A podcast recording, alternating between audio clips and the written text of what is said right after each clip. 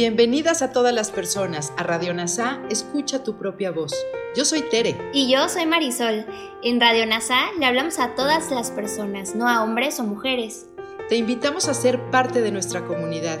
NASA Curarte Tú y un curso de milagros. Te acompañaremos en las lecciones diarias de un curso de milagros. Profundizaremos en las oraciones que se encuentran a lo largo del libro.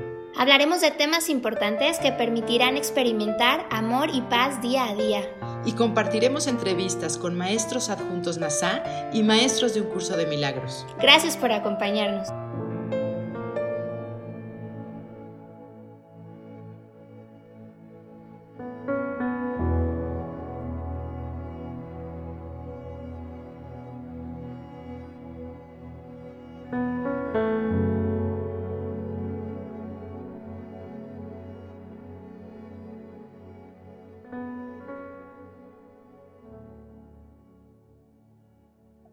Ahora, de la mano de Kenneth Wapnick, compartiremos una parte de su reflexión que hizo sobre las lecciones 361 a 365 en su libro Un viaje a través del libro de ejercicios de un curso de milagros.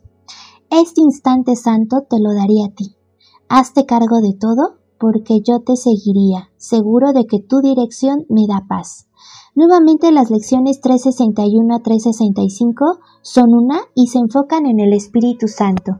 Reflejan que hemos logrado la meta del libro de trabajo, que era aprender que tenemos una mente dividida. Estábamos equivocados al elegir al ego y corregimos ese error eligiendo al Espíritu Santo. De hecho es así como comienza la lección. En la introducción a la sexta revisión, Jesús nos dijo que no que nos está poniendo a cargo del Espíritu Santo. Ahora nos ponemos a cargo del Espíritu Santo. La implicación clara es que hemos aprendido la lección de Jesús y hemos, nos hemos dado cuenta de nuestro error, sabiendo que hay un principio de corrección en nuestras mentes al que podemos ir y que nos traerá paz.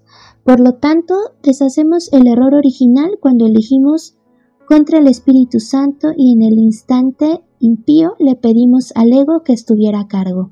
El mundo entonces no es más que una proyección de ese instante impío original. Ahora cambiamos felizmente nuestra mente, contentos de haber estado equivocados y agradecidos de estar viviendo en el instante santo del perdón del Espíritu Santo.